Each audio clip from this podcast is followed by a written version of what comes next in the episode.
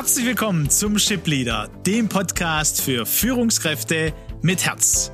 Mein Name ist Aleko Vangelis und an meiner Seite Peter Becker. Gemeinsam sind wir auf dem Weg, um aus Führungskräften Führungspersönlichkeiten mit Herz zu entwickeln und damit Deutschland zur weltweit führenden Nation im Umgang mit Menschen zu machen. Schön, dass du dabei bist. Ja, wir freuen uns wieder auf gute Gespräche.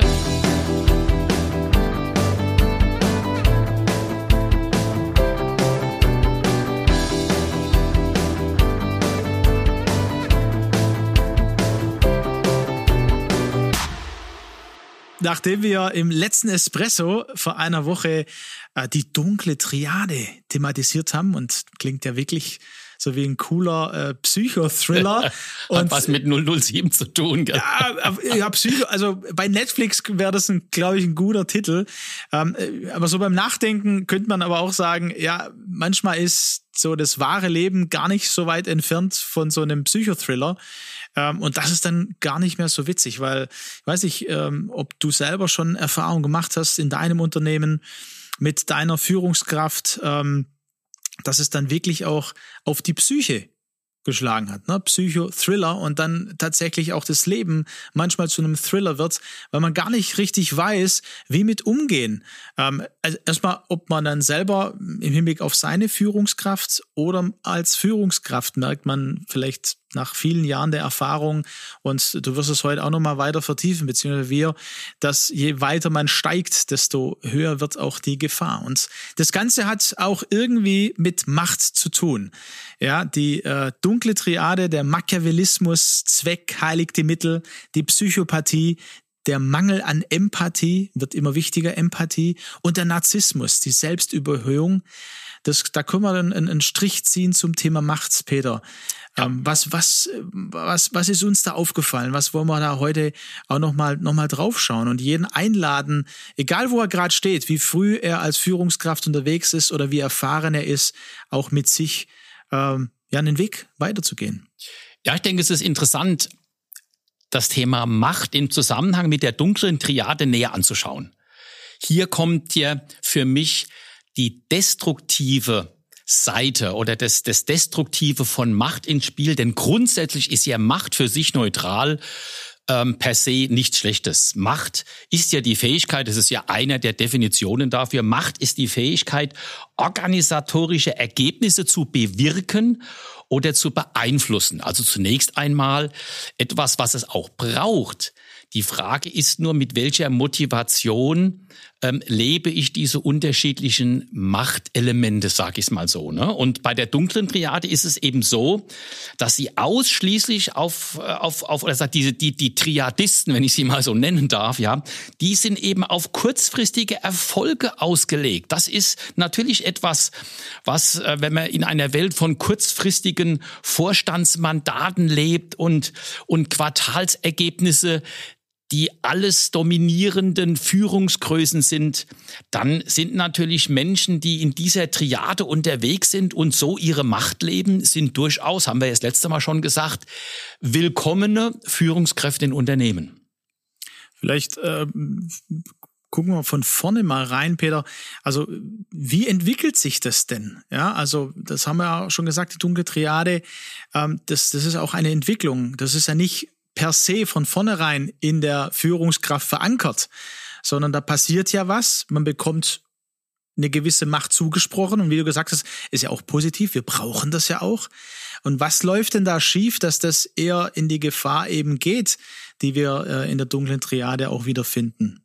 Ja, zunächst mal ist es, gibt es schon grundsätzliche Persönlichkeitsdispositionen, wo diese Elemente, die der Triade ja äh, zugeordnet sind, auch vorhanden sind. Aber es gibt eben einen zweiten Effekt, dass sich mit der Entwicklung des Karrierewegs und damit dem Aufstieg immer höher in der Pyramide der Führung, dass sich da eben Effekte abspielen, die es zu beachten gibt. Äh, ähm, ich kenne eine Studie von, von Professor Dacher Keltner von Berkeley University, der hat über zwei Jahrzehnte, Aleko, Top-Entscheider und Politiker beobachtet.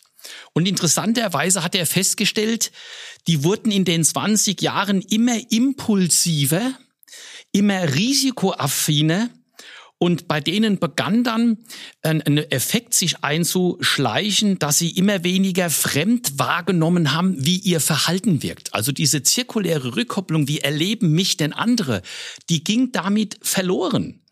Also da, da finden offensichtlich ähm, äh, ähm, Bewegungen und Effekte statt, die unbemerkt ähm, immer mehr auch die negativen äh, Elemente von von Macht in den Vordergrund bringen. Ja, also äh, ich habe gelesen, je höher die Karriereleiter, desto mehr geht automatisch unbewerkt mein Stil in Richtung Direktiv und eben nicht mehr transformational zum Beispiel.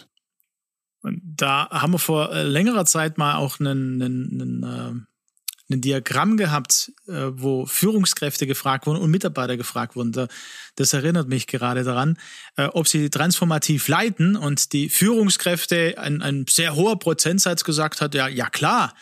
Und das verglichen dann aber, was die Mitarbeiter gespiegelt waren, ich, ich glaube, das, das waren viele Prozent Das waren nicht nur wenige ne? Prozentpunkte, das waren 30, 40, 50 Prozent unterschiedliche Wahrnehmung. Das ist ja etwas, was gerade die, die Triadisten auch auszeichnet.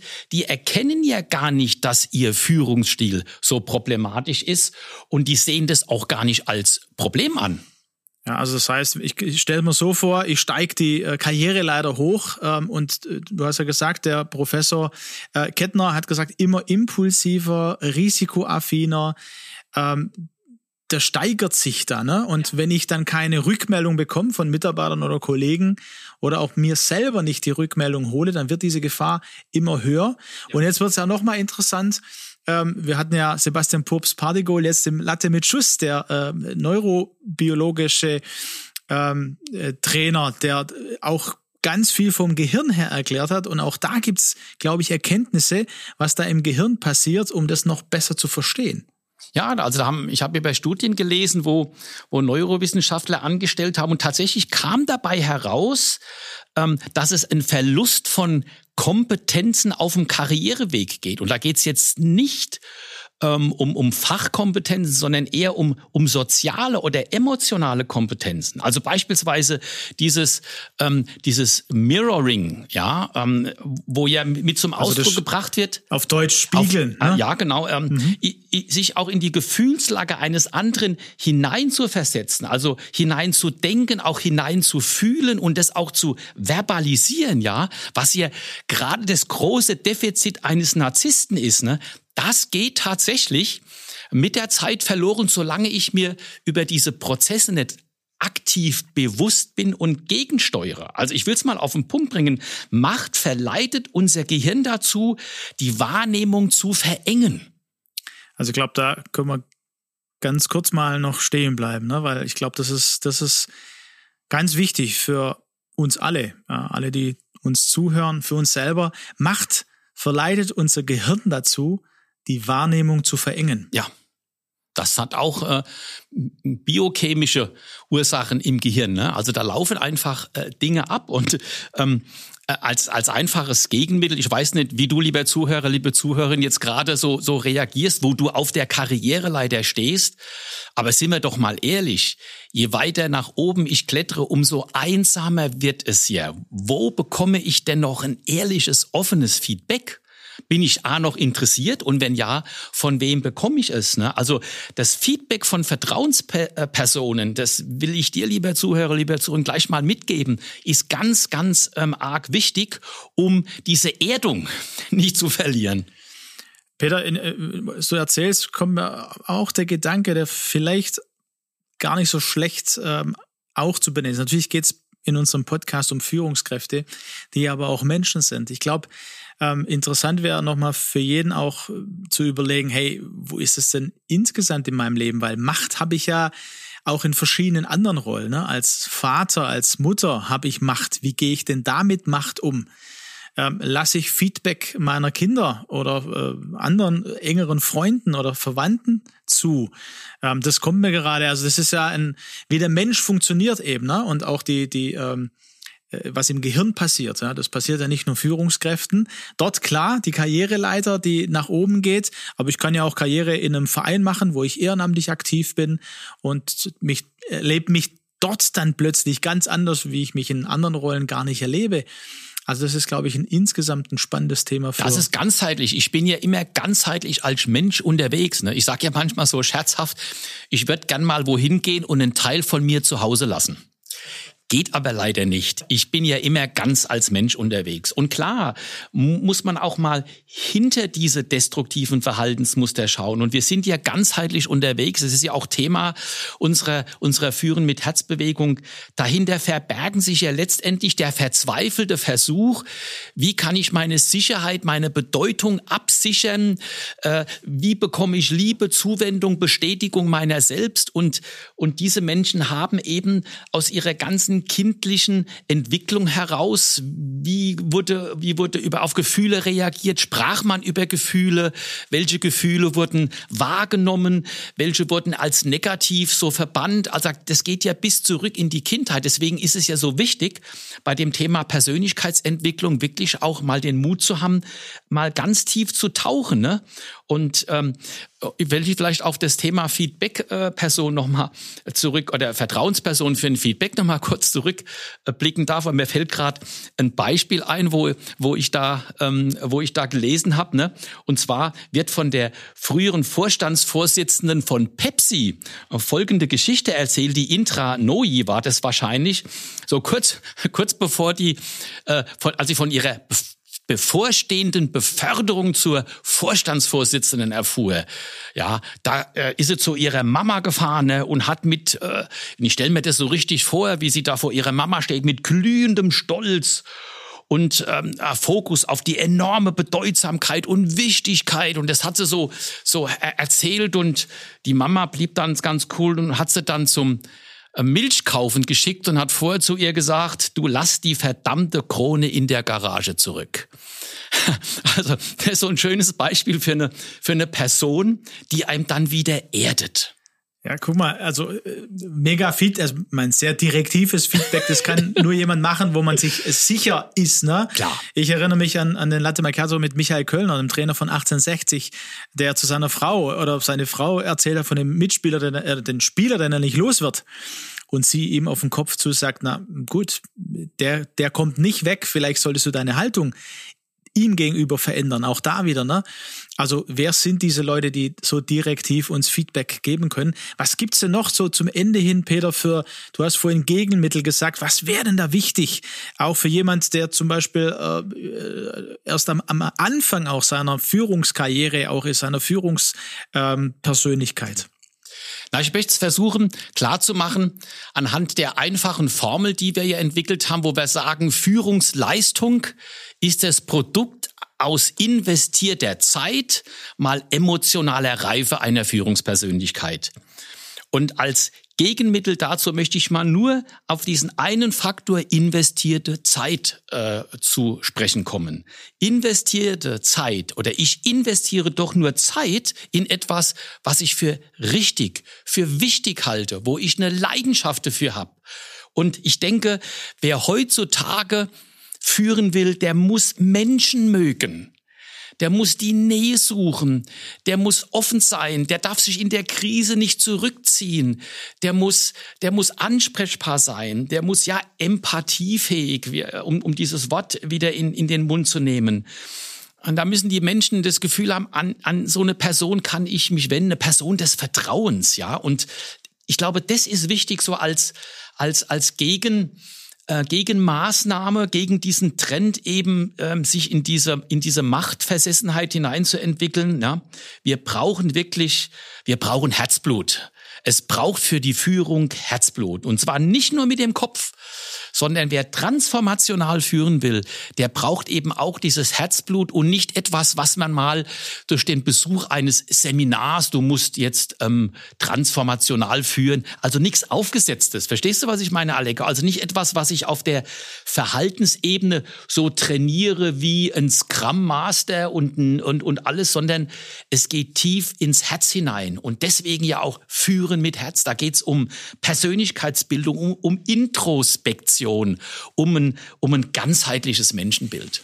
Und direkt diese Introspektion, ja, wenn ich äh, diese, diese Gabe von Führungskräften, die immens wichtig äh, wird immer mehr äh, in andere sich hineinzuversetzen, hineinzufühlen auch. Ne? Dann ist da diese Intro-Perspektive, also in mich, mich hinein, also sich in mich hineinzuversetzen. Was bringe ich denn mit? Und äh, da, äh, da braucht's auch Zeit, ja.